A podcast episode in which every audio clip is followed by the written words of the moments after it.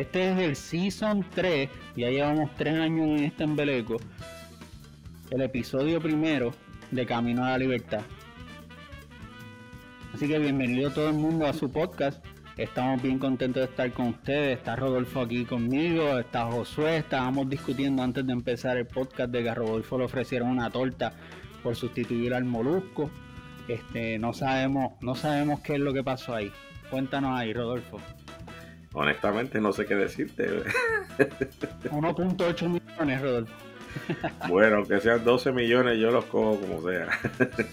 no, no, pero y, la cosa es que no podemos igualarle lo que le, lo que le pagamos en este podcast. Nada más.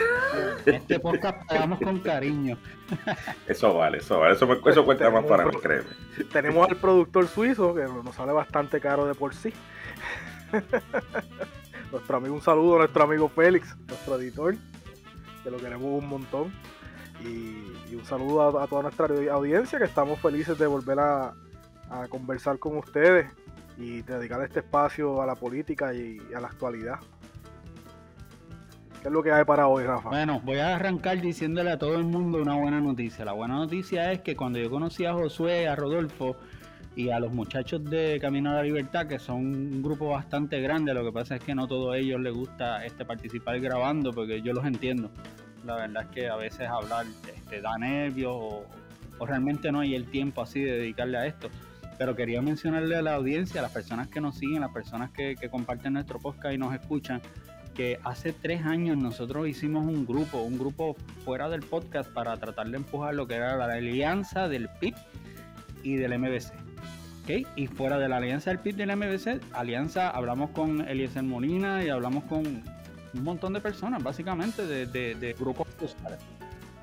Se acabaron los secretos, ¿ah? que eso eran cosas que antes no, no se podían hablar, pero ya las podemos hablar con tranquilidad y plenitud, porque ya, ya estos son temas que, se pueden hablar sin ningún problema. Ya la alianza se formó y se dio, y, y el ser también es candidato, así que podemos romper a hablar, Rafael, de, todo, de todo eso, que va a estar bueno. Queríamos contarle a las personas, como dice Josué, este, les no les vamos a mentir, fue bien difícil, las conversaciones, fue bien cuesta arriba, este, todo parecía que no iba a suceder por no nada más por la buena voluntad que tiene el Partido Independentista y el MBC junto a muchas personas que tienen un, pensamiento fuera de partido, sino por las complicaciones políticas que eso implica y por los retos de, la eh, Comisión Estatal de Elecciones, que eh, puso este, unas restricciones y cambió un código electoral este, que lo que hizo fue dañar lo, que podría llamarse lo poco que nosotros tenemos de democracia eh, y puso las cosas cuesta arriba.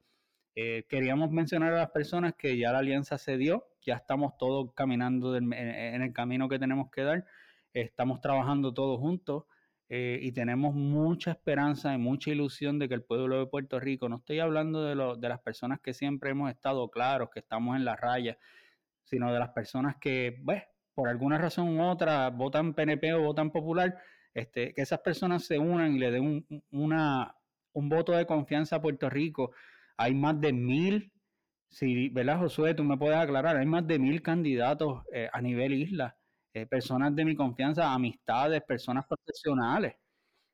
Eh, pasan de, mil candidatos entre ambos partidos y qué bueno que, se haya podido lograr esta, esta gesta entre ambos partidos y esperemos que se puedan terminar de certificar los candidatos de nuestro compañero partido, ¿verdad? Victoria Ciudadana, para que, le puso una traba ahí el Partido Popular, que podemos hablar de eso más adelante en el podcast, eh, para poder terminar de, de, complementar toda, todas esas candidaturas. Pero sí, lo, lo, logramos y tenemos el equipo completo para darle un gobierno honesto a, Puerto Rico y salir de este bipartidismo rojo y azul que, que definitivamente nos tiene estrangulado a todos en nuestros bolsillos y en nuestro diario de vivir.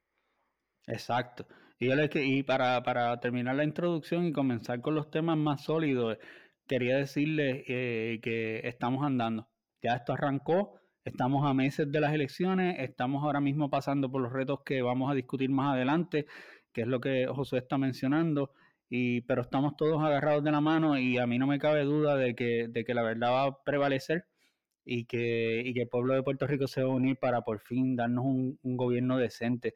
Puedo hablarle eh, personalmente Josué va a correr como candidato de, de, la alcaldía de Humacao, este, junto con una legislatura municipal de hormiguero, de hormiguero, hormiguero. Estoy pensando en Ani, Ani del MBC va a correr por, por Humacao y tiene un, y tiene un reto enorme también ella. Saludo a la compañera Ani, muy buena ella también. Claro que sí, ella, ella, el reto que ella tiene es que Humacao ha tenido eh, alcaldes presos y corrupción y hay un montón de, de chanchullos metidos ahí y ella, ella viene con el machete, ella va a arreglar eso. Ahora, eso depende de la gente de Macao y también depende de las personas de hormiguero y depende de Puerto Rico entero, de que las personas se alineen y hagan lo que tienen que hacer, que es lo correcto. Eh, hablando de eso, quiero darle el pie esforzado porque me encantaría escuchar a Rodolfo arrancando con este tema, mano. A Eliezer lo están tratando de descalificar. Yo no estoy muy seguro si eso es, si eso va a prevalecer, porque Eliezer cumplió con todo, pero nosotros lo veíamos venir. A ese hombre no nada más le tirotean la casa, ese hombre lo han tratado de meter preso, lo han arrestado, le han hecho soborno, le han tratado de meter la hacienda encima, tratado de quitarle... ¿Por qué? Porque eres una de las pocas personas que fuera de partidos, por los esfuerzos que han hecho partidos políticos como el PIB, que lleva como 100 años defendiendo a Puerto Rico, el MBC, ya ustedes saben que el MBC se formó una unión de múltiples ideologías para tratar de dar un gobierno decente a Puerto Rico, pero el IESER es de esas personas que no están atados a un partido, sin embargo, dan la milla extra y dan más que su vida por, por, sacar adelante eh, las cosas importantes como recursos naturales y mil cosas más. Y ahora lo están tratando de descalificar y con eso vamos a arrancar hablando sobre la Comisión Estatal de Elecciones y la descalificación del IESER. Bueno, tema, tema fuerte y, hay, que, hay que verlo con, mucha suspicacia. Ah, yo quisiera empezar por recordarles que Eliezer Molina no es un candidato novato. vamos a recordar una cosa, Eliezer Molina corrió para la gobernación en las pasadas elecciones. Él sabe muy bien los requisitos necesarios para los puestos electivos. Ah, por más que hayan modificado la ley electoral, él sabe que tenía unas fechas límites para someter sus documentos. Lo que yo he podido indagar y lo que, con lo que he hablado con, con la gente sencillamente cuando él va a hacer sus gestiones en el, en el, en el caso de la prueba de dopaje, que es uno de los puntos neurálgicos de esta controversia, él somete al laboratorio. La Comisión Estatal de Elecciones creó una página para que los laboratorios, a medida de los candidatos vayan sometiendo sus, pruebas de dopaje, y aquí José puede, Josué puede saltar en cualquier momento y, clarificarme, eh, va y se hace la prueba de dopaje, el laboratorio hace el enlace con la Comisión Estatal de Elecciones por esta página, para certificar que el candidato la, que fue en, antes de la fecha requerida y que, y que los resultados que se dieron en esas pruebas. Y el, la trampa que quisieron hacer con el señor Molina es, sencilla. O sea, ellos envían todos los documentos, la persona de del laboratorio, la gerente certifica que él envió el 2 de enero, pero si allá no quieren recibir los documentos, pues se crea un problema porque eh, si la comisión se niega a recibir los documentos, pues es una situación este, un tanto cuestionable. No le voy a poner título en este momento porque obviamente eso raya ya en una investigación criminal y hay que, hay que llegar al fondo de las consecuencias para poder fijar responsabilidades. Eh, y entiendo que, que Eliezer debe prevalecer en esta instancia por el hecho de que él, él siguió todo en ley y la maquinaria del PNP en este caso es la que le está tirando el, está tirando los caballos, como dicen en la calle, por decirlo así. Eh, pero es como yo he comentado otras veces. O sea, Eliezer Molina, en, cuando se tiró en el 2020, pues no era muy vocal en este tipo de cosas que estaba hablando ahorita Rafa sobre, sobre la, gestión que ha hecho Eliezer en proteger el medio ambiente, recursos naturales y todas estas cosas.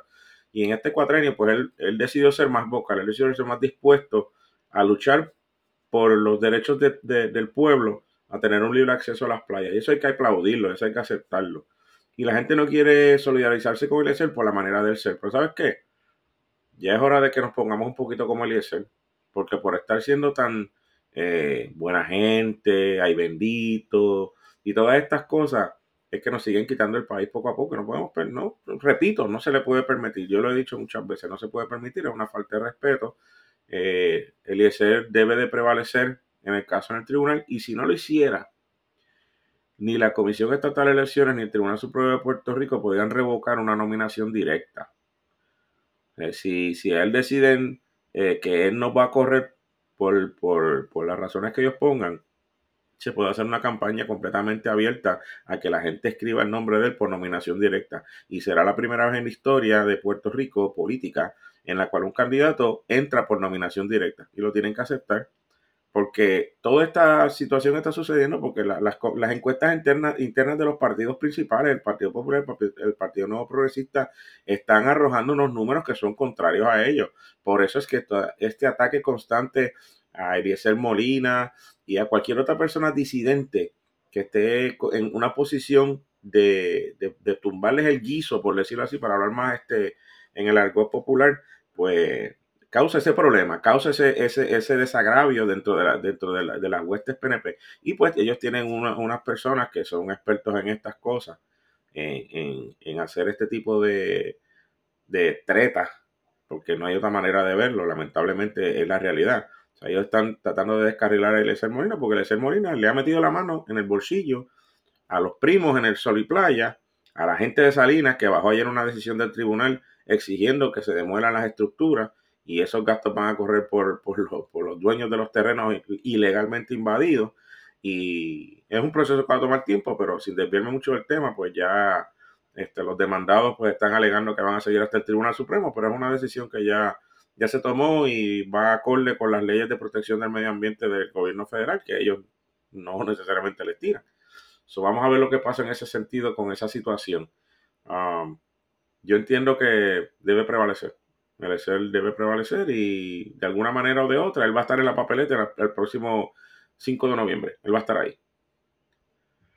Exacto, yo, yo, yo también entiendo que quiero que las personas sepan que cuando nosotros hablamos de la alianza, que hablamos del Partido Independentista y, de, y del MBC unido a nivel político para unas candidaturas por acumulación, eh, la candidatura de Eliezer Monida no, nos resta, nos resta votos. Pero si, si tú te fijas o si todos ustedes se fijan, él, ha recibido el 100% del apoyo del Partido Independentista y del MBC, porque no estamos hablando de que, de que políticamente nos afecte a, meter unos candidatos o lo que sea, sino que estamos hablando de que eh, la democracia, las personas tienen que tener el derecho de votar por las personas que, que quieran votar y, él, y él cumplió con todo lo que se necesitaba. Esos son tretas y trucos y robos de, de, la Comisión Estatal de Elecciones, que es la Comisión Estatal de Elecciones, no es de Puerto Rico, es del Partido Popular y del Partido PNP, que son de un pájaro las dos alas, lamentablemente. Este, yo quería también preguntarte, Rodolfo, sobre, sobre la situación que ha habido con los escándalos de la violación de la, de la veda electoral, para, para que nos comentes sobre eso. Pues mira, eh, Inclusive hoy tuvo un intercambio con la señora Santa Domingo, que es la, la comisionada electoral del PNP.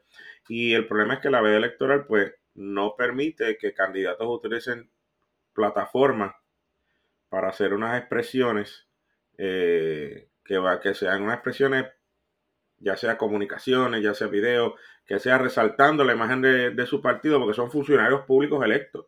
O sea, ellos tienen en su carácter privado, ellos tienen todo el derecho del mundo de hacer su campaña, eso no hay problema. Pero en horas laborables, en funciones oficiales, ellos no pueden hacer eso. Y lo están haciendo a diestra y siniestra a través de las redes. Ya yo le he sometido un montón de, comunicaciones en X, o antes conocido como Twitter, al, Contralor Electoral. Yo le, yo le he conectado al Contralor Electoral todas esas comunicaciones. El gobernador parece que se dio cuenta y él cambió a su página personal. Entonces, a la señora Santo Domingo le cuestioné en la tarde de hoy, pero ¿por qué usted está haciendo esto? Pues ella, sacó una fotografía de un grupo de militantes del PNP que ya estaban adiestrando para las elecciones en Carolina. Y vamos por más, y sabes cómo son los comentarios de ellos. Yo le, yo le pregunté, pero es que esto, esto se ve que es una violación a la veda, porque usted es una funcionaria pública electa haciendo una expresión en una página oficial. Y entonces ella me dice que, no es cierto, que, que estoy tergiversando la verdad. Yo le digo, falso usted está utilizando la página Por eso le tomé la foto, el screenshot a su perfil y dice comisionada electoral del PNP. Eso claramente infiere que la persona está en funciones oficiales, utilizando una página oficial para hacer este tipo de expresiones proselitistas. Y eso está prohibido por la veda. Por eso quitaron lo de haciendo que las cosas pasen y gobierno de resultados de, las campañas de, de Pierluisi porque se entiende que claramente es una, unas expresiones que van a favor del candidato en cuestión. ¿Por? Porque, porque tiene toda la disponibilidad de toda la maquinaria que él tiene a su, a su disposición. Y por lo menos eh, lo que yo estoy viendo en los medios televisivos y en la prensa, sí lo están respetando. Pero las, leyes, en, las redes sociales, lamentablemente eh, los candidatos del Partido No Progresista, por lo menos hasta ahora no he visto de populares que lo hayan hecho, pero los candidatos del Partido No Progresista están pasándose literalmente, y suena feo, pero están pasando la ley electoral por lo menos del sol. Y aquí hay que ser, aquí hay que ser enfáticos en esto. ¿Por qué? Porque lo que no es igual no es ventaja. Ustedes no ven a Juan Dalmau este, haciendo X o Y expresión, aunque a Juan Dalmau no le aplica, déjame corregirme, porque Juan Dalmau no es un candidato, eh, no es un oficial o funcionario público electo en funciones. Pero todos los que están, este, no, no, sabes, si tú eres un funcionario público electo, tú no puedes utilizar las redes sociales en páginas oficiales para tú hacer declaraciones y, promociones a tu partido político, a, resaltar este, tu persona, tu imagen.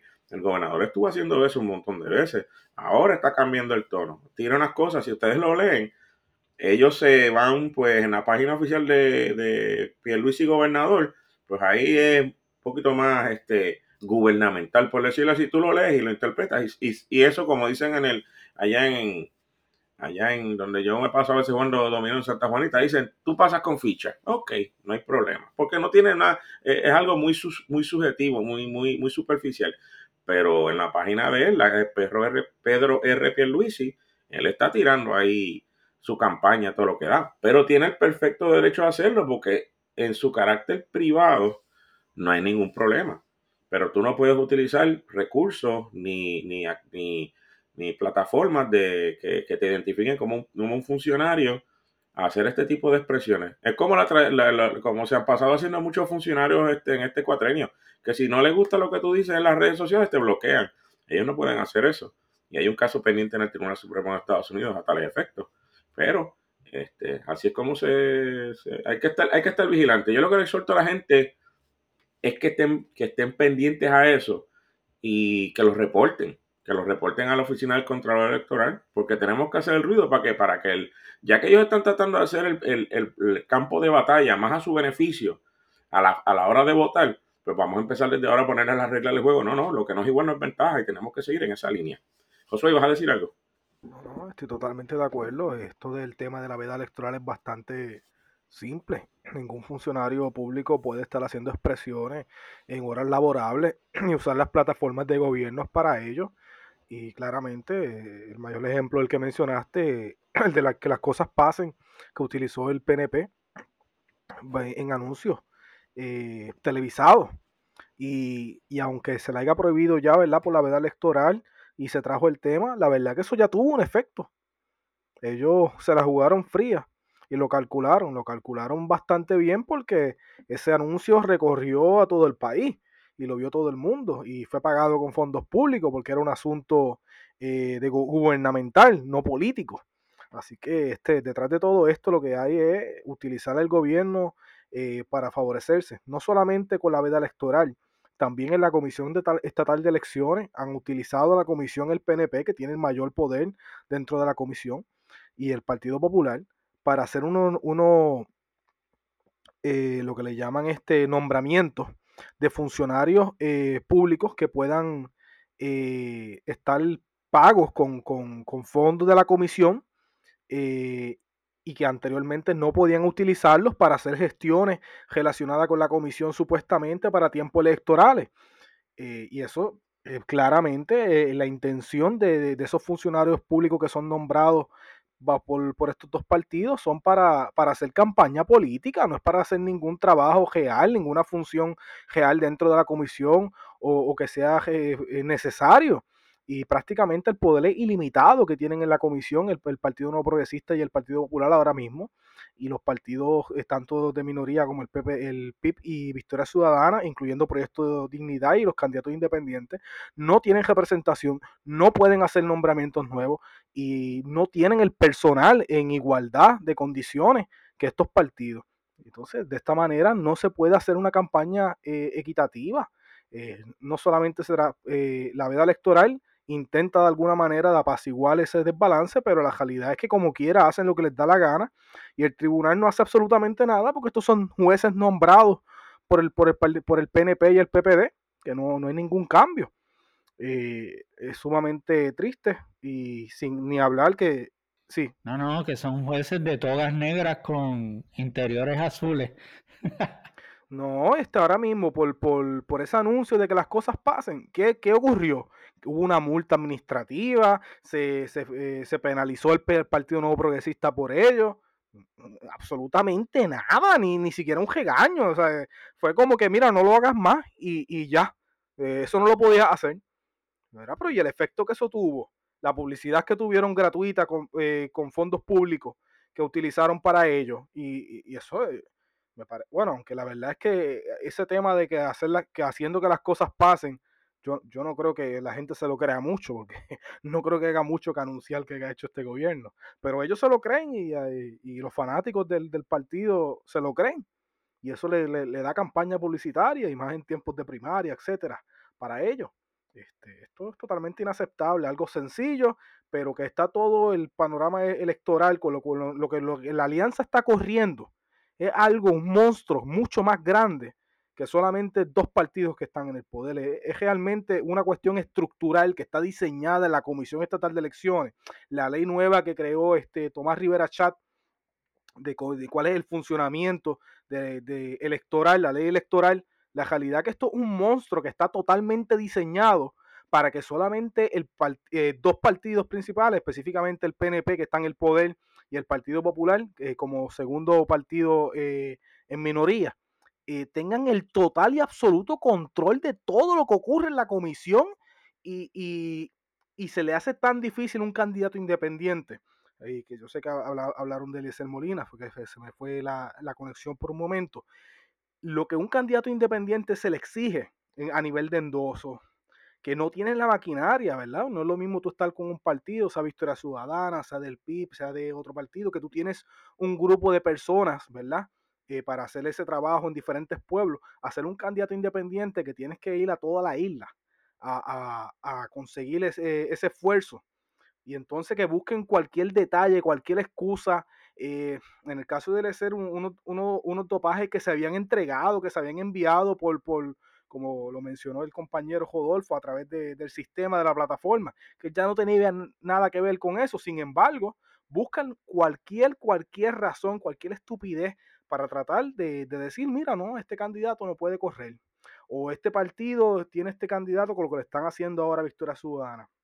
Esto no tenían que recoger endosos. Mira, no tienen que recoger endosos nada, están haciendo un método, utilizando un método alterno que no le cuesta un centavo al pueblo de Puerto Rico, a diferencia de las primarias que cuestan millones de dólares al pueblo de Puerto Rico. Pues mira, yo creo que, que al contrario, está Victoria Ciudadana haciéndole un favor al, país, eligiendo sus candidatos de una manera interna, como le provee la ley, ¿verdad? Con el método alterno. Y sin embargo, ahora el Partido Popular, como sabe que tienen todas las de perder, quieren tratar de descarrilarlo. Eh, Están utilizando unos tecnicismos tan asquerosos, porque son tecnicismos, eh, tan y tan y tan, eh, con toda la maldad del mundo, para tratar de descarrilar, a los partidos y los candidatos nuevos que ofrecen al país que lo que me hace a mí entender es que están desesperados, están totalmente desesperados, fuera de control, eh, no, no, tienen ni idea de lo que están haciendo. Y lo que están haciendo es hacer enojar más al pueblo. No están haciendo la campaña. Le están haciendo la campaña a Lecel, le están haciendo la campaña a Juan Dalmao, le están haciendo la campaña a Victoria Ciudadana. Porque la gente sabe que todo esto lo están haciendo con maldad para dejar a los mismos que se están fututeando el dinero y repartiendo los contratos. Y la van a pagar las consecuencias, las van a pagar porque vamos a ir todas las elecciones, vamos a ganar en los, en los tribunales cuando se, se, vean estos casos y vamos a tener las certificaciones de todos los candidatos y candidatas. Y al final, en las elecciones, la gente va a despertar. Y yo creo que eso es lo que está pasando. Y ese que habló es el próximo alcalde de Hormiguero, que los tiene bien puestos para que la gente sepa. Estaba claro, todo el mundo está claro en la alianza. Eh, le quería mencionar, hablando del tema ese, mano, hay algo que a mí me sorprende un montón, pero un montón y es el Partido Popular. Y no, y no estoy diciendo los populares, siempre vuelvo y hago la aclaración. No es lo mismo el doñito y la doñita y la gente que cree en el Estado Libre Asociado, que son populares, a los políticos populares, que lamentablemente es eh, el caldo de basura que hay en ese facón, que es lo que sobró de los políticos que siempre han habido, porque realmente desde, yo, yo lo vuelvo y lo digo, desde Rafael Hernández Colón, yo no he visto a nadie en el Partido Popular que valga la pena. Este, y pues, duela a quien le duela, el partido no tiene a nadie. Lo que tienen son un chorro de corruptos también, eh, que han sobrevivido un par de casos federales, pero los que quedan ahí siguen siendo unos tramposos, siguen siendo unos belequeros y no es una opción. A mí lo que me sorprende, habiendo dicho todo ese fango que acabo de tirar, a mí lo que me sorprende es que el Partido Popular se comprometió con cambiar el código electoral. ¿Ok? Y se comprometió con permitir las coligadas, las candidaturas por coligación. Y luego se unieron al Partido Nuevo Progresista para prohibirlas, pensando que con eso iban a sacar el barco a flote, o por lo menos ganarse el tiempo de cuatro años más, a ver si si el nieto de Hernández Colón, que es un bacalao, podía crecer políticamente y podía darle un empujón al partido. ¿Ok? A mí lo que me sorprende es que ellos se metieron un tiro en el pie, porque lo que ha hecho el Partido Nuevo Progresistas con los populares es apuñalarlos por la espalda. Todos esos alcaldes, todos esos casos de corrupción, como el, el señor este de Ponce, que está acusado y que lo están investigando, todo eso, son casos que se los, que se los montaron el Partido Nuevo Progresista por, por, por causas que son comunes en el Partido Nuevo Progresista. Por ejemplo, si ustedes buscan, eh, no, no cuesta nada meterse en internet y buscar los reportes del Contralor por pueblo. Y usted va a ver los reportes que está del Contralor de los políticos por pueblo. Y si usted busca, por ejemplo, la alcaldesa de Gurabo tiene un montón de alegaciones horribles que debería estar acusada criminalmente. Esa señora cogió 2 millones de dólares en contratos y los repartió en contratos de 10 mil en 10 mil para dárselo a los amigos del alma. Por eso hay un montón de políticos que se han agarrado cárcel. Y ahora mismo ella no tiene ninguna acusación porque el gobierno es PNP, el gobierno es PNP y los populares han sido acusados por cosas menos que esas. O sea, los populares defienden al PNP, se unen a ellos, hacen una alianza de partido del PNPPD y les perjudica. Si ellos por lo menos hubieran abierto lo de, la, de las coligadas, hubieran podido compartir un par de candidatos con, con, nosotros, básicamente, y poder haber llegado a ciertos acuerdos políticos. Creo yo que esa era la manera más inteligente. Porque estas elecciones, si llegan en un tercer lugar, van a ser completas. Eso es lo que va es de abajo. Eso es irrelevancia total. Eh, y de eso estábamos hablando, de la complicidad del, del, del Partido Popular con los PNP a nivel electoral. ¿Alguien más de ustedes quiere compartir algo, quiere mencionar algo antes de que pasemos al próximo tema? Pues mira, este, yo entiendo que, que la complicidad del Partido Popular va a ser otro de los clavos en su ataúd político. Al final del día no van a terminar siendo lo que están siendo en este momento, una, una organización totalmente irrelevante que este, no tienen el peso de, el peso político para poder levantar conciencia y, volver a, reavivar ese movimiento que ellos tuvieron hace 50, 70 años atrás. Eso ya se perdió para ellos. Y es por culpa de ellos mismos. O sea, el Partido Popular nunca se preocupó ni procuró eh, a sabiendas de, renovar el ELA. El ELA eh, tuvo su propósito, sirvió durante la época del Plan Marshall, que fue la reconstrucción de Europa, de Europa la segunda guerra, después de la Segunda Guerra Mundial.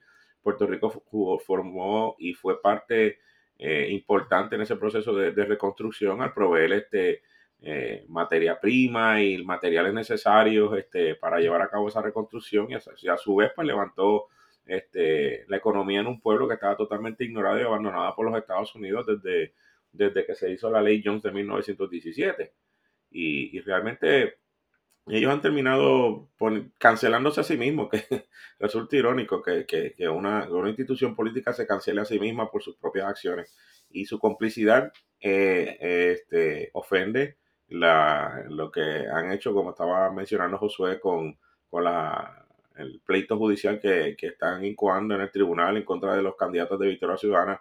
Yo entiendo que no va para ningún lado, o sea, el proceso democrático se tiene que dar los candidatos hicieron y siguieron los requisitos necesarios para poder estar en la papeleta para el día de las elecciones, igualmente que hizo el ESER. E, esos movimientos van a terminar en corte siendo ganados por las personas a las que se están, que se están este, eh, incomando los procesos en contra. O sea, Eliezer y los candidatos van a salir bien al final del día. Y el Partido Popular este, se va a seguir desapareciendo. Eh, yo tengo la interés y la esperanza de que el PNP va a terminar segundo y va a empezar a, también a bajar, porque ya son ciclos. Si ustedes leen la historia de Puerto Rico, política, son ciclos.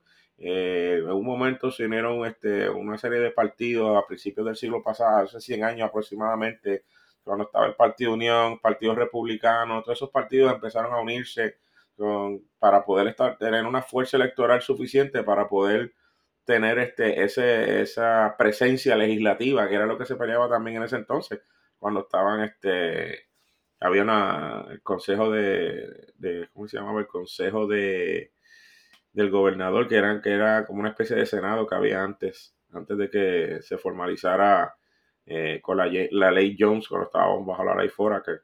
Y, y eso es lo que buscaban esos partidos en ese entonces. Los populares, pues, estuvieron su momento, pasaron, no quisieron este, evolucionar, porque todo el mundo sabe que la evolución de un Estado libre asociado es la soberanía.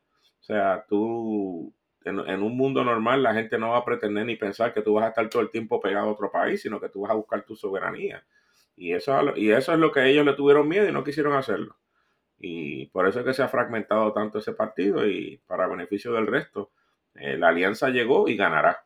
Y no hay más nada que decir en ese sentido si ellos quieren tener relevancia, perdona que interrumpa, ¿verdad? Si ellos quieren tener relevancia, ellos tenían que haberse movido a donde a, a dar lo que las personas pedían a gritos.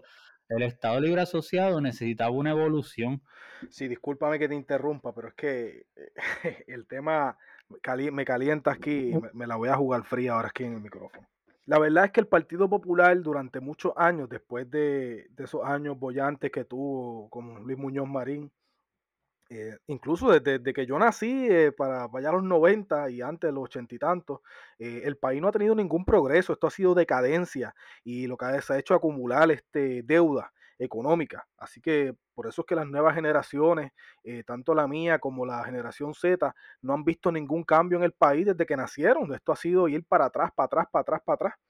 Y el Partido Popular no, no logró evolucionar. Sobre eso el Partido Popular, al ser el segundo partido mayoritario, ¿verdad? Y, el Partido Independentista ser un partido perseguido eh, por mucho tiempo y sin haber un tercer, un cuarto partido, ¿verdad? Eh, existente pues, por muchos años.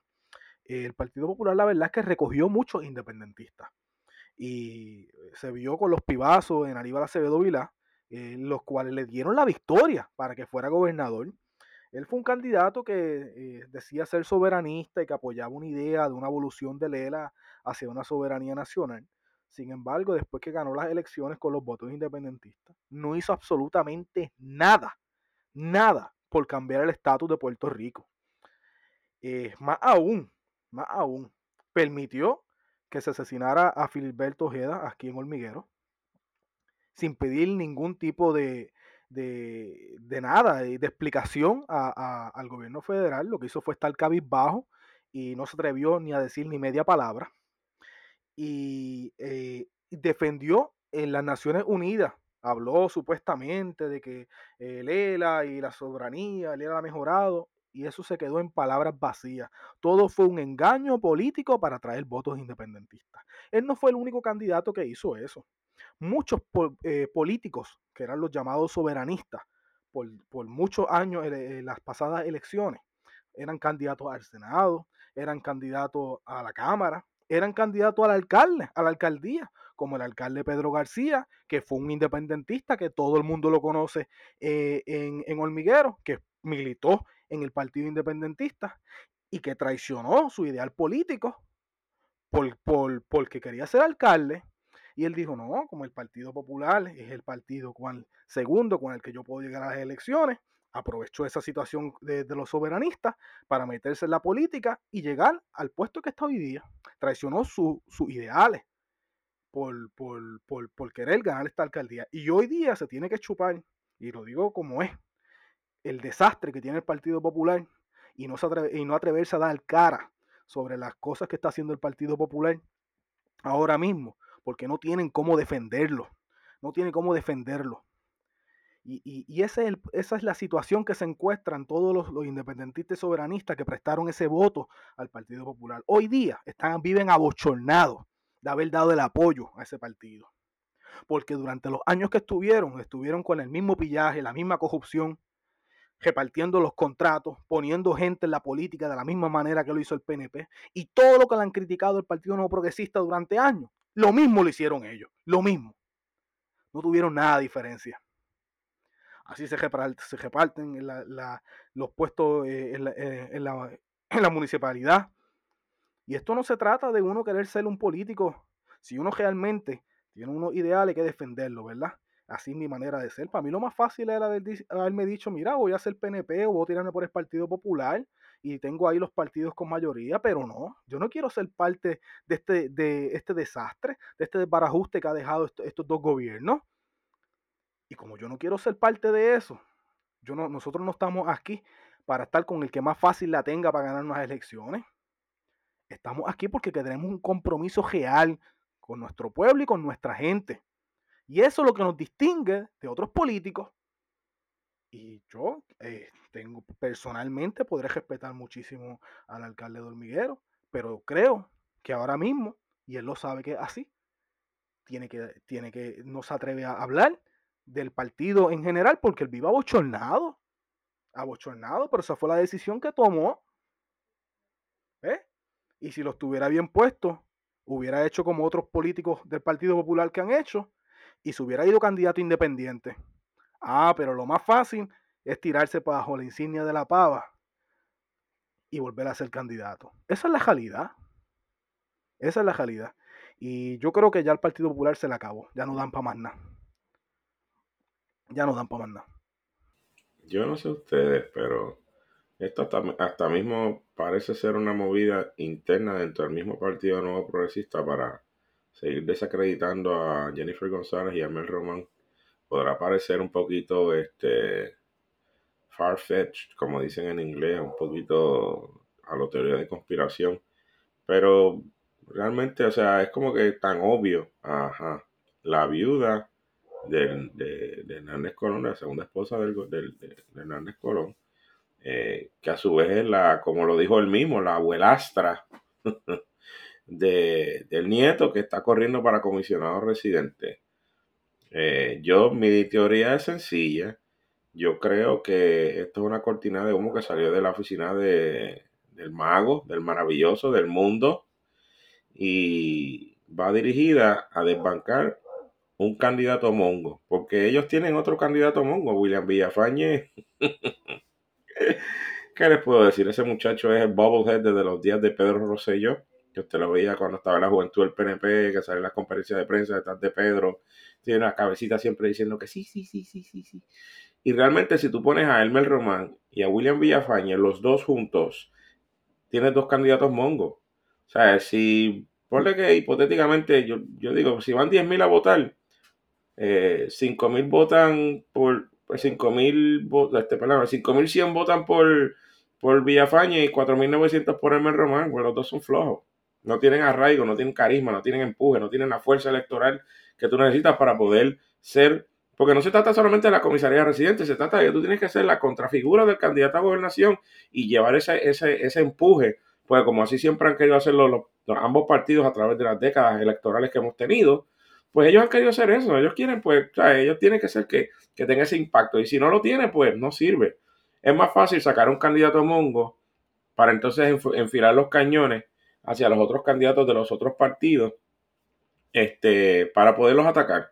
Y ahora mismo, entre los candidatos que están, y no es porque es de la alianza, pero Anaíma es una persona idónea para hacer esa posición por su, por su peritaje, por su bagaje, por su por las competencias que ella tiene para poder hacer esto. E, ella, ella ha estado en Washington en otra en otra faceta dentro de su de su carrera profesional y, ella tiene el conocimiento necesario.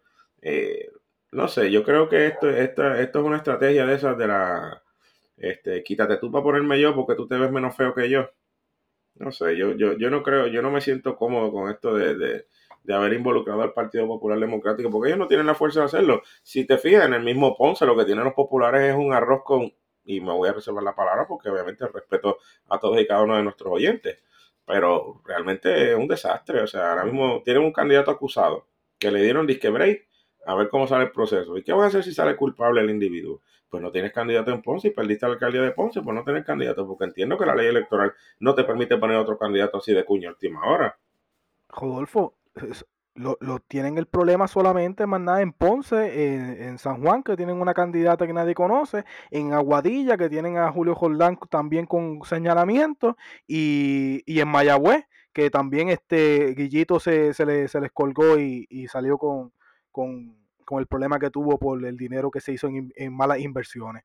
Más nada, son los pueblos principales de la isla. Yo no sé cómo ellos se van a ir a unas elecciones donde en todos los pueblos distritales, que son los pueblos más importantes, donde se acumulan votos, no tienen candidato bueno. Eh, de verdad, es una cosa terrible. Lo que tenemos en la política en Puerto Rico es un revolú, man, un soberano revolú. Pero no es tan revolú como en la política de Estados Unidos. Voy a, voy a aprovechar que, estuvimos tocando todos estos temas para brincar al próximo tema. El, hay una situación en Estados Unidos, están los partidos republicanos y demócratas. El partido republicano va a ir, va a tirarse de cabeza con Donald Trump, que tiene 800 casos criminales y ha sido descalificado en dos estados como candidato para las próximas elecciones. Eso está en el Tribunal Supremo. Eh, y no se ve bien el panorama. Podría ser muchos de los casos los lo, va a perder. Podríamos ver que políticamente quizás él sea acusado criminalmente, o sea, ¿verdad? convicto, criminalmente y sea el candidato republicano.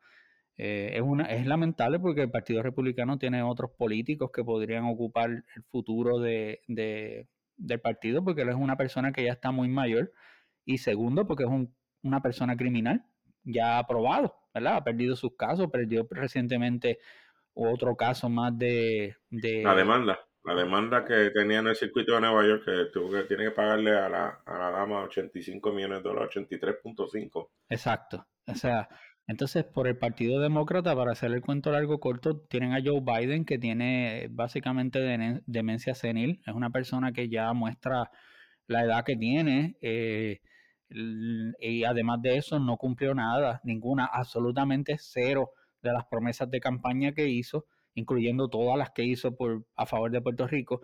Y encima de eso está apoyando algo lamentable. Yo, perdónenme, este, las personas que me escuchan, muchas personas en Puerto Rico tienen su forma de pensar sobre el conflicto que hay en Gaza. Eh, hay muchas personas, yo sé, personas cercanas a mí que apoyan a Israel este, apoyes a Israel o apoyes a Gaza, es lo que hay ahí es, olvídate, es un holocausto. Y es lamentable la cantidad de, pérdidas de vida. Este, Israel ha violentado todas las reglas internacionales de guerra. Eh, es horrible lo que está sucediendo y Estados Unidos, el gobierno de Joe Biden está apoyando eso. De hecho, está eh, ha, ha, habido conflictos con el Medio Oriente y está básicamente al borde de una guerra eh, adicional a eso, que eso no favorece. De hecho, yo no sé. Rafa, te voy a, te voy a interrumpir para preguntarte. Ya con ese panorama que tú estás mencionando, este, de los dos candidatos, eh, prácticamente eh, estamos hablando de que el Partido Demócrata no tiene candidato con Joe Biden. Una persona que ah, eh, realmente no está en, en, una posición para terminar otro cuatrenio adicional siendo presidente. Sin embargo, lo van a empujar eh, a la mala. Y Donald Trump, a pesar de, de todos los casos que tiene he visto, eh, ha salido airoso en cuestión de que no se ha encontrado culpable porque los tribunales le temen realmente al poder económico que tiene él, que es muy fuerte. Y muchos de esos jueces son republicanos, pasa lo mismo que aquí, ¿verdad? Que son nombrados por, por, el presidente. E incluso él nombró presidentes también, este, perdón, nombró jueces mientras estuvo de presidente. Eh, de alguna manera en Estados Unidos a esto se le puede llamar democracia, cuando tiene un candidato que tiene demencia senil, que no se muestra en un buen estado de salud, y otro candidato que literalmente provocó una, una insurrección para este, quedarse en el poder perdiendo las elecciones. Eso es democracia. ¿Ese es el país que nos queremos unir? Esa no es democracia, absolutamente no. Eso no es democracia. ¿Sabe? Eh, entonces, Y no solamente estamos hablando del tema de la guerra, estás hablando del tema de la guerra. Nosotros estamos literalmente bajo colonia, y si hubieran sido Estado, igualmente tendríamos que tragarnos lo que Estados Unidos diga, apoyando al Estado de Israel con la muerte de miles y miles y miles y miles de niños, que es lo que están falleciendo, porque ni siquiera, si fuera una guerra entre los, de Hamas, ¿verdad? El grupo de Hamas y Israel, menos mal, pero no, es una guerra entre Israel y los niños de Palestina. Eso es realmente lo que está pasando allí. Eh, y no estoy de ninguna manera, de ninguna manera diciendo que lo que hace Hamas es bueno. eso es un grupo terrorista, ¿verdad? Yo no, yo, yo en eso no me meto. Pero sí, definitivamente un genocidio y los palestinos tienen derecho a defender su territorio. Eh, yo creo que esa guerra hay que entenderla de, de, esa manera, ¿no? De, que cada pueblo tiene derecho a defender lo suyo y, que lo que están muriendo aquí son personas que no tienen que ver con la guerra, no son militares. Estamos hablando de personas que son civiles, niños y madres, que no tienen alma. E, eso es lo lamentable. Y Estados Unidos está apoyando e, e, eso, esa es la realidad. Y nosotros como colonia lo estaríamos apoyando también, lo estamos apoyando, y, porque es obligatorio y, y como Estado ni que se diga. Mira el caso de Texas, que yo no lo hemos mencionado. Es un asunto de entre republicanos y demócratas, lo sabemos bien ¿verdad? Sin embargo, eh, como Estado, Texas tiene que obedecer lo que diga la federación. Punto, se acabó. De eso se trata la estadidad. Y si, no es de y si no lo hacen, se supone que no reciban los fondos federales y se le acaben las ayudas. Pero tú no puedes decirle al gobierno federal, mira, este, eh, en ese pedazo que tienes ahí, donde los inmigrantes, esa verja, eh, la, vamos, la, vamos a quitar, dice el gobierno federal. Y tú dices, no, la vamos a dejar ahí, le vamos a poner más alambres de púa. Básicamente eso es lo que está pasando en, palabras sencillas, pero en dimensiones mucho más grandes. Eh, se supone que los estados tienen que atacar lo que diga la federación y, su, y dónde expresarse. Para eso está la Cámara y el Senado, ¿verdad? Y sus representantes. No es la manera de que el gobernador diga, mira, esto va a ser de esa manera y se acabó. A eso es que nos enfrentamos siendo Estado. Le está pasando a los republicanos, pero lo mismo nos podría pasar a nosotros aquí como país, que tenemos una cultura totalmente diferente a ellos y una idiosincrasia diferente. Imagínate si son los mismos americanos, con la misma cultura, con el mismo idioma, con los mismos padeceres, y no están de acuerdo en, en temas y se atreven a enfrentarlo y mira las consecuencias que están pagando por las diferencias que tienen entre republicanos y demócratas. Imagínate nosotros los puertorriqueños, cómo nos afectaría. Podemos empezar por las peleas de gallos, que podemos estar de acuerdo o no con eso, pero eh, que Estados Unidos va a mandar decir a nosotros lo que hacemos y lo que no hacemos, ¿verdad? Este, inclusive hasta algo tan sencillo como eh, cómo se, se hace la, la, lo que le llaman la longaniza y la, la, la, madre esta que tiene sangre, se me olvida el nombre. La morcilla. Eh, que se fríe. La morcilla, la morcilla tiene regulaciones federales, tiene regulaciones federales de cómo se debe calentar. Algo totalmente absurdo. ¿Tú crees que alguien sigue eso en Puerto Rico? No, pero está la ley ahí. Y así por el estilo nos van a querer controlar todo lo que nosotros hagamos con los puertorriqueños, nos van a ir robando la cultura y nos van a ir robando todo lo que nos queda. Porque esto tiene que ser un paraíso para los Logan Paul que vienen de Estados Unidos, que lo que vienen aquí no es invertir dinero, lo que vienen aquí a no pagar impuestos americanos, como tienen inversiones, no quieren pagar impuestos, pues se vienen a vivir a Puerto Rico, pues filetes, salen, de, salen mejor que todo el mundo. Y para eso es que están viniendo, no es para otra cosa. Entonces, esto se tiene que convertir en un paraíso para los americanos que quieran venir a retirarse y fiscal y, y no pagar contribución y estar extenso. Y en eso, eh, para eso están preparando el terreno y no nos podemos dejar. No nos podemos dejar. Por eso es que las luchas de nuestras playas son importantes, la lucha de, los, edificios nuestros, nuestro territorio, el ambiente, esas luchas que, ha dado el ESEL, que ha dado el Partido Independentista, Victoria Ciudadana, son importantes, porque no podemos dejar que nos, que nos sigan sacando y desahuciando de nuestras propias tierras. Oye, quiero aclarar algo de, de, lo que dijo José. Yo no quiero que las personas que nos escuchen piensen que nosotros somos antiamericanos sea, nosotros, nosotros, si nosotros nos vamos a dar una cerveza con alguien en este mundo, sería con un gringo, de verdad. Eh, y no tenemos nada en contra de, los americanos. No es que Josué quiera comunismo, ni yo, ni nadie, ¿oíste? Lo que queremos es un, trato justo. que jamás ni nunca. Eh, eh, mi, madre, mi señora madre, que es la persona que más amo en este mundo, nació en Nueva York y vivió toda su vida allá, ¿sabes? Nada que ver. Esto, y, mi familia está en los Estados Unidos, ¿no? Aquí no hay nada contra la, persona, ¿verdad? En, sí. Estamos hablando a nivel político, lo que representa, ¿verdad? A nivel político. Estados Unidos, pero nada que nada en contra del americano. Eh, y cuando me refiero a las inversiones que están viniendo extranjeros y no solamente Estados Unidos, vienen de otros lugares y, y, nos están desplazando, ¿sabes? Pero no hay, definitivamente no, no, que no se malinterprete por ningún medio, que, que algo en contra de, otra de, de, los Estados Unidos en cuanto a la persona, ¿ves?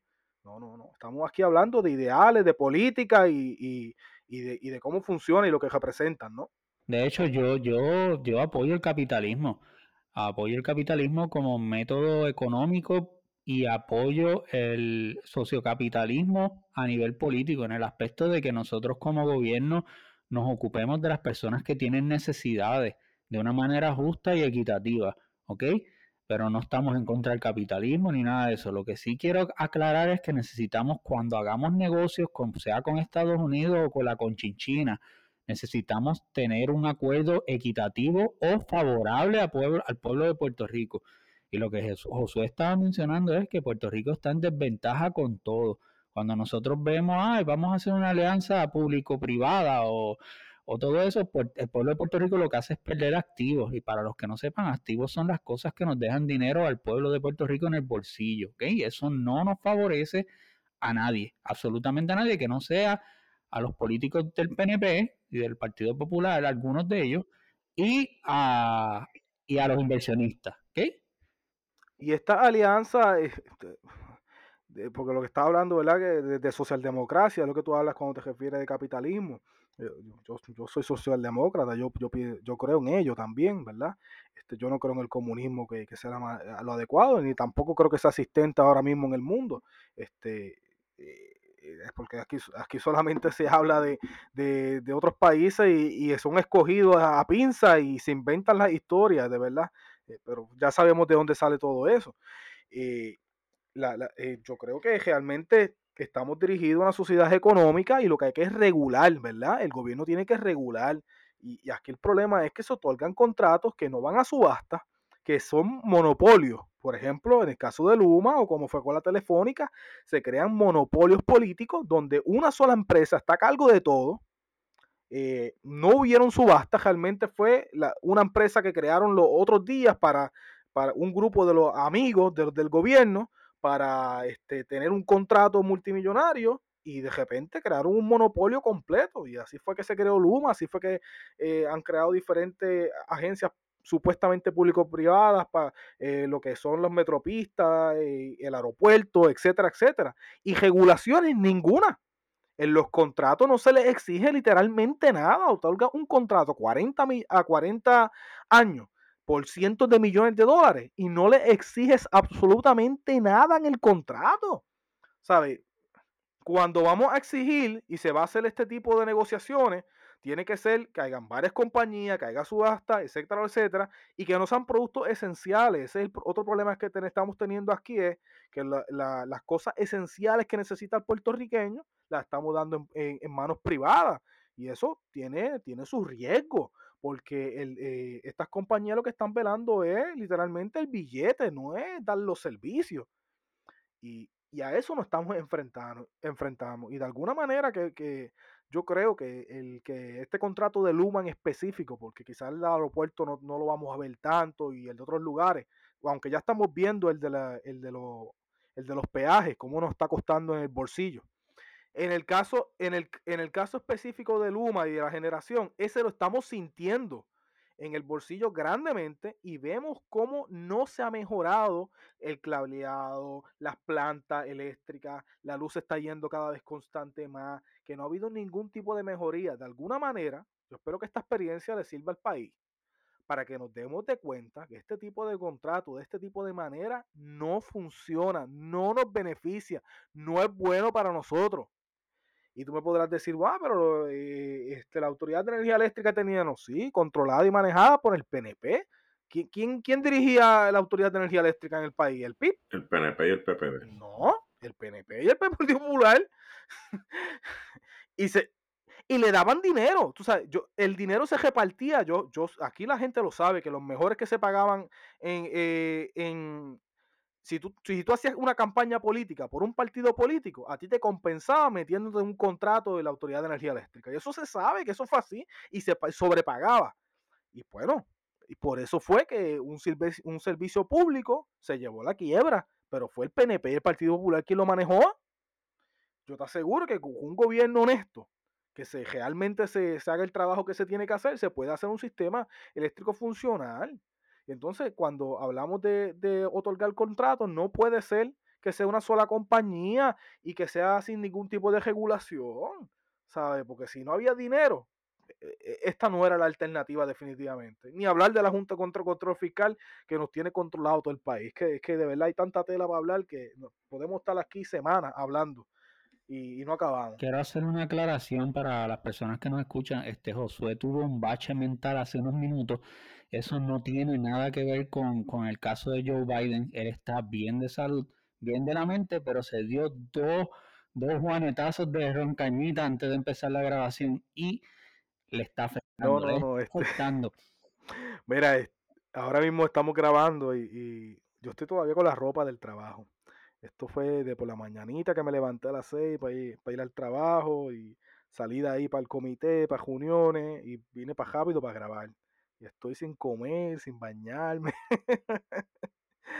Parte de la vida y esos son los esfuerzos que hay que hacer, ¿verdad? Y, yo creo que las los, los jóvenes, ojalá que, tengan esa iniciativa de, de coger estos años productivos para trabajar y hacer bien por ellos, porque yo estoy trabajando en la calle todos los días con adictos, eh, salud mental es lo que, lo que me dedico y, yo, yo, veo la pobreza de primera mano, pero muchas personas eh, están en la calle en condiciones bien difíciles día a día y hay tantos y tantos problemas, ¿verdad? Que por cuestiones de, trabajo pues no, no, debería tocar, eh, pero pues ni hablar por empezar de que una agencia no se comunica con la otra y, y, y los beneficios eh, el ejemplo más claro de esto es lo que pasó en la escuela, el video de la escuela. Millones de dólares en fondos federales, sin embargo, las escuelas están destruidas. Pues lo mismo pasa con salud mental y adicciones en Puerto Rico. Millones de dólares en el Departamento de Salud, pero las agencias, cada quien por su lado. Y no, no llega el dinero, no llega la, ¿verdad? Tenemos que estar llegando a, donde las personas directamente y a veces sin recursos para poder ayudarle. Pero el, el, que quiere salir y el que eh, quiere echar para adelante tiene oportunidad. La verdad que, que, que, hay que tener ganas, iniciativa y estar dispuesto a trabajar. Eh, las cosas no van a caer del cielo. yo una de las razones por que soy independentista porque creo que, que no es que me tienen que regalar o me tienen que dar. ¿Sabe? Uno tiene que, esforzarse por lo suyo, ¿no? Y ganarse el dinero honradamente. Y, si uno va con esa iniciativa, con ganas de, aportar, de trabajar, de cuando tú haces algo en la sociedad, no importa que sea, eh, lo, estás haciendo por el bien de, tu comunidad, de tu pueblo, de tu gente. No importa lo que estés haciendo, estás contribuyendo a tu gente, te estás ganando el dinero honradamente. No importa que sea mucho, que sea poco. Así que se echa para adelante un país. Así que uno puede crecer y desarrollarse. Y yo creo en eso. Yo creo, yo estoy igual que tú, pienso igual. Este, nos quedan unos minutitos y quisiera, quisiera arrancar por el mismo tema que estaban mencionando, este, el escándalo que tenemos con los jóvenes puertorriqueños que, que, están denunciando los problemas que hay en las escuelas del Departamento de, Educación. Eh, Rodolfo, danos, danos tu summary, tu opinión, que yo he visto que estás bien activo en las redes sociales apoyando a los estudiantes. Mira, este, las condiciones que presentan los visuales de los estudiantes son bien deplorables. O sea, una planta física totalmente destruida, que con las lluvias que han caído esta semana, hay unos videos de, unas goteras, pero que no son goteras, eso son chorros, como si abrieran una pluma, servicios sanitarios inservibles, no hay facilidades para, para, ni para lavarse las manos, o sea, eso es lo que ellos presentan en, los alrededores de las escuelas. y uno se tiene que indignar porque uno dice, caramba, de nuestro dinero, de nuestros impuestos, y obviamente también hay una parte que viene de parte del gobierno federal, ¿sabes? Pero estamos hablando de que son 5.500 millones de dólares. Vuelvo a repetir, 5.500 millones de dólares para mantener un sistema de educación de excelencia. Y eso es una farsa. Hoy en día el sistema de educación está prácticamente en el piso con menos estudiantes, lo que estaba mencionando ahorita, me parece que Josué habló de la gente que se está yendo también y eso, con menos estudiantes y, las escuelas cayéndose y no hay ningún tipo de nada en, en resolver el problema. Inclusive hay instituciones de estas escuelas que han tenido la canallada, porque no cabe otro término, la canallada de suspender a los estudiantes que estaban presentando estos, estos problemas en sus escuelas. O sea, le vamos a coartar el derecho de libertad de expresión a los jóvenes que están pasando por ese problema y a sus familias. O sea, yo sé que, que hay cosas que, que, ¿verdad? Pues como se ha mencionado en, en, diversos foros que he estado escuchando en el día de hoy, que hay algunos estudiantes que pues, los, pues, pues tienen esa, esa mala conducta que viene de su hogar, lamentablemente, en cuanto al vandalismo. Pero no todos los estudiantes son malos, no podemos generalizar. Este, me pareció en una entrevista que le hicieron a Alexandra Lúgaro recientemente, el Molusco. Ahí no le quiero quitar el guiso todavía, eso lo hablamos después. Pero en serio, este, eh, y ella dice, aquí generalizamos mucho y tiene razón. O sea, no podemos generalizar con, con, con que todos los estudiantes del sistema público de enseñanza son malos eso es falso. Hay muchos estudiantes buenos que quieren salir adelante, que por lo menos quieren terminar de estudiar para poder seguir su carrera universitaria. Entonces lo que tenemos son unos cuchitiles y unas posilgas de escuela que yo creo, creo, que ni en países tercermundistas tienen unas escuelas tan asquerosas como las que están aquí en Puerto Rico. Y mientras tanto, tú ves como hay un, un, departamento de educación, un aparato gigantesco gubernamental que no compone absolutamente nada.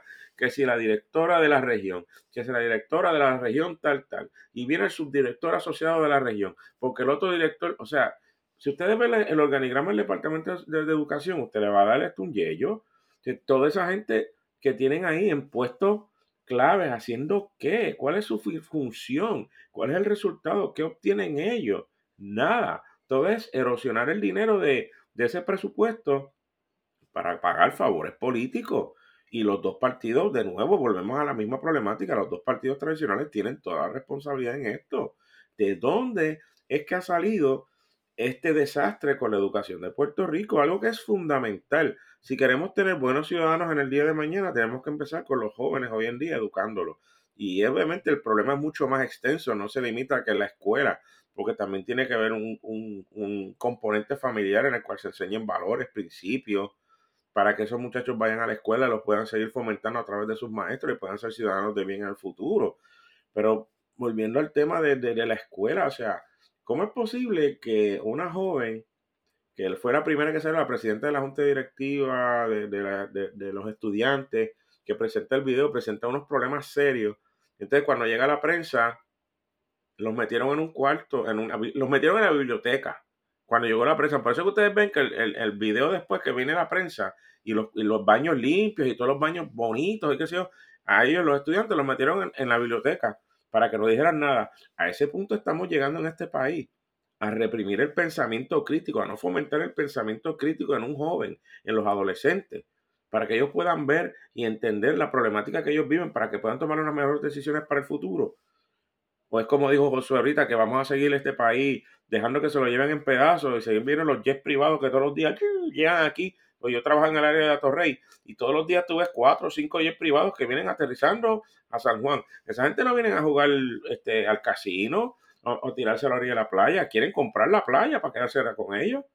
Entonces vamos a impedirle que los jóvenes no tengan la educación necesaria. Ven cómo el currículo académico se ha destruido por completo en todos estos años. ¿Cuál es la historia de Puerto Rico que le enseñan a los estudiantes? Los taínos y los taínos y los taínos hasta cuarto año, que es una historia de la cual yo estoy muy orgulloso. Pero hay mucho más. Vamos a hablar de la verdadera historia de Puerto Rico en el siglo XX.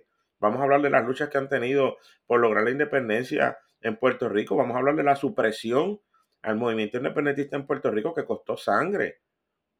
Y aquí todavía hay PNP que se dan golpes de pecho diciendo que, que son unos valientes y que echen para adelante.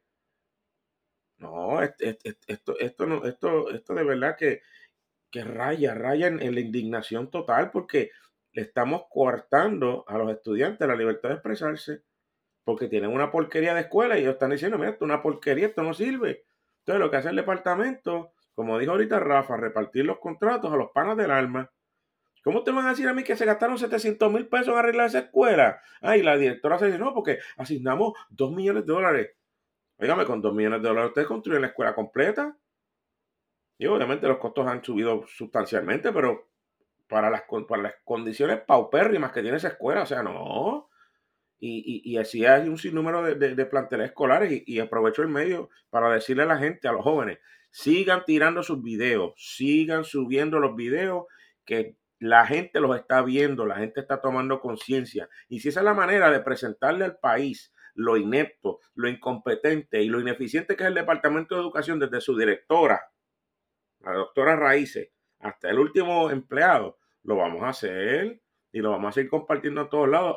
Hace unos minutos, antes de empezar la, grabación, yo le mandé a David, David Bernard, porque estaba buscando una historia. Mira, aquí te tengo una historia buena. Mira lo que están haciendo los estudiantes en Puerto Rico. Mira lo que les están haciendo este, el sistema. Háblate con, vete para acá y entrevístalo. Porque es que hay que dejarle saber a la gente, esto está mal. Esto está mal. No puede seguir. Es inaceptable y no se debe, no se debe de dar espacio ni cabida a la incompetencia. Al contrario, vamos a poner esas escuelas como deben de ser, vamos a prepararlas, vamos a equiparlas, vamos a preparar a esos estudiantes, vamos a motivarlos para que vengan a la escuela y se eduquen, vamos a prepararlos para esa carrera universitaria que ellos van a tomar, para que cuando se gradúen puedan quedarse y buscar las oportunidades que necesiten para echar adelante, como dijo Josué ahorita. Está difícil, sí, está difícil, pero se puede hacer. Todo es tener la voluntad y el deseo, pero el gobierno como ente proveedor, en este caso y a este nivel, sin tener que ¿verdad? ponerle toda la responsabilidad al gobierno porque no es responsable. Pero lo que ellos tienen que hacer no lo están haciendo. Y hay que corregirlo y hay que señalarlo. Rafa. Jóvenes, yo les voy a les voy a pedir algo a ustedes, además de lo que le pidió Rodolfo, de que sigan compartiendo sus vivencias en TikTok y en todas las redes sociales. Yo les voy a pedir algo a ustedes. El, el futuro de Puerto Rico es el futuro de ustedes. Necesito que saquen su tarjeta electoral y voten. No importa por quién voten, voten. Para que por lo menos cuando suceda algo en el país, sea bueno o sea malo, ustedes participaron en esa decisión. Hay mucha juventud que no le interesa la política y yo lo entiendo por qué. Yo fui uno de ellos eh, hace mucho tiempo que no tenía ni tarjeta electoral. Y de hecho, yo saqué mi tarjeta electoral ahora este año. Eh, pero me arrepiento. Yo debía haber, haber participado en las elecciones y debía haber sido parte de, de, de del voto y, contar. Eh, así que saquen su tarjeta electoral. Yo quiero, ya nos estamos despidiendo, yo quería eh, echarle la bendición a todas esas personas que nos escuchan, a las personas que nos escuchan también. Quiero darle las gracias por el apoyo que siempre nos han dado, exhortarle a que por favor compartan nuestro, nuestro podcast con, con sus amistades, con sus familiares y con todo el mundo y con las personas que ustedes consideren que, que se van a beneficiar de, de, las cosas que nosotros discutimos. Eh, les aseguro que lo hacemos con mucho sacrificio y con mucho amor, porque no, no, ganamos absolutamente nada de esto, que no sea la, la, felicidad de poder compartir nuestra, nuestro conocimiento y nuestras opiniones eh, con ustedes. Eh, voy a dejar que se despidan Josué Rodolfo de este. Ok. Um, sí, me hago eco bien constante de lo que tú estás diciendo. Eh, yo tengo una frase que uso mucho en X, antes conocido por Twitter, que es la voy a decir. Coño, despierta, boricua. Es una canción que yo voy a conseguir que este, para la época de los 60, 50 salió. Poco después de la revuelta del área. Voy a ver si la consigo y la comparto con ustedes. Pero el mensaje es ese, tenemos que despertar. No podemos seguir dormidos, no podemos seguir en una actitud complaciente y no podemos seguir en una actitud pasiva. Porque eso es lo que nos está haciendo daño el sentarnos a, a, pegarnos la brasa a nuestra comodidad y nuestro confort y los demás que se chaven. No, yo no, yo, o sea, yo no tengo necesidad de hacer esto realmente, en el fondo. Yo me quedan un par de años, me retiro, tengo mi pensión, tengo mi plan de, de retiro, el cuadrado. Yo no tengo por qué estar haciendo esto. ¿Saben por qué lo hago? Porque yo pienso en mi hijo, yo pienso en tu hijo, yo pienso en los hijos de todos nosotros. ¿Qué futuro van a tener ellos? ¿Qué les espera a ellos si nosotros no damos la pelea ahora? Y cuando me refiero a pelea, no necesariamente estoy hablando de, un acto violento, estoy hablando de una pelea pacífica. Recuerden que Mahatma Gandhi movió un país con millones de personas, mucha más gente de la que hay en Puerto Rico, y logró la independencia de India del, del imperio británico. Que de verdad después le costó la vida, cierto, pero él estuvo dispuesto a eso. Y él lo hizo en una filosofía de no violencia. Y aquí podemos hacer lo mismo. Sin violencia podemos sacar a los americanos de aquí. Nosotros tenemos el derecho de tener soberanía, de ser libres, de competir de tú a tú con cualquier país del mundo dentro de una democracia. Porque como dijeron los compañeros anteriormente, este servidor no cree en el comunismo. El comunismo no tiene lugar aquí en Puerto Rico ni lo va a tener. No por mí, ni por lo que yo crea. Definitivamente que no. Gracias por la sintonía. Mucho éxito a todos ustedes. Josué, adelante. Bueno, no queda mucho que abundar. Eh, gracias, Rafa. Gracias, Rodolfo. Gracias a, toda la audiencia. Estamos de vuelta. Vamos a estar más seguidos. Eh, me he disfrutado mucho esto. Me, sirvió para liberar el estrés. A veces yo recomiendo en terapia a muchas personas diferentes actividades. Pero no, no, no. Un podcast no creo que sea la mejor alternativa porque uno, puede hablar de más. Pero fue, fue emocionante hoy, eh, después de todo este día que he tenido, ¿verdad? Eh, poder eh, conversar con ustedes y, dar nuestra opinión siempre de, lo que está pasando en el país y lo que estamos viviendo. Yo creo que no nos queda otro, otro momento, el momento ahora. No podemos dejarle el país a los que los tienen en condiciones deplorables y tenemos que dar el paso adelante, eh, no solamente por, por el estatus, ¿verdad? Este, porque somos nosotros independentistas, tenemos que dar el paso adelante por nuestra familia y, por nuestros vecinos y por nuestras comunidades y por nuestro pueblo. Eh, es tiempo ya de tener un gobierno honesto y hacer las cosas como Dios manda para poder crecer como, como, para, como país ¿no? y como nación y poder echar hacia adelante. Si de lo contrario, eh, vamos a hacer cada día más difícil, el costo de vida va a ser cada vez más alto, la clase media la va a tener más dura cada vez, va a seguir pagando los plazos rotos cada vez más y más y más. Eh, y la brecha eh, de, de desigualdad social va a ser mucho, mucho más grande. Y todo va a ser solamente para la élite de los que están en el gobierno y un grupo de riquitos. Y olvídate, no hay nada más para nadie. Y así no puede ser. Tiene que ser un país para todos y todas donde podamos echar todos para adelante y todos progresar eh, con muchas condiciones, ¿verdad? Buenas condiciones para todos. Así que gracias por, escucharnos y, y vamos a contribuir para hacer un mejor país. Se cuidan, hasta la próxima.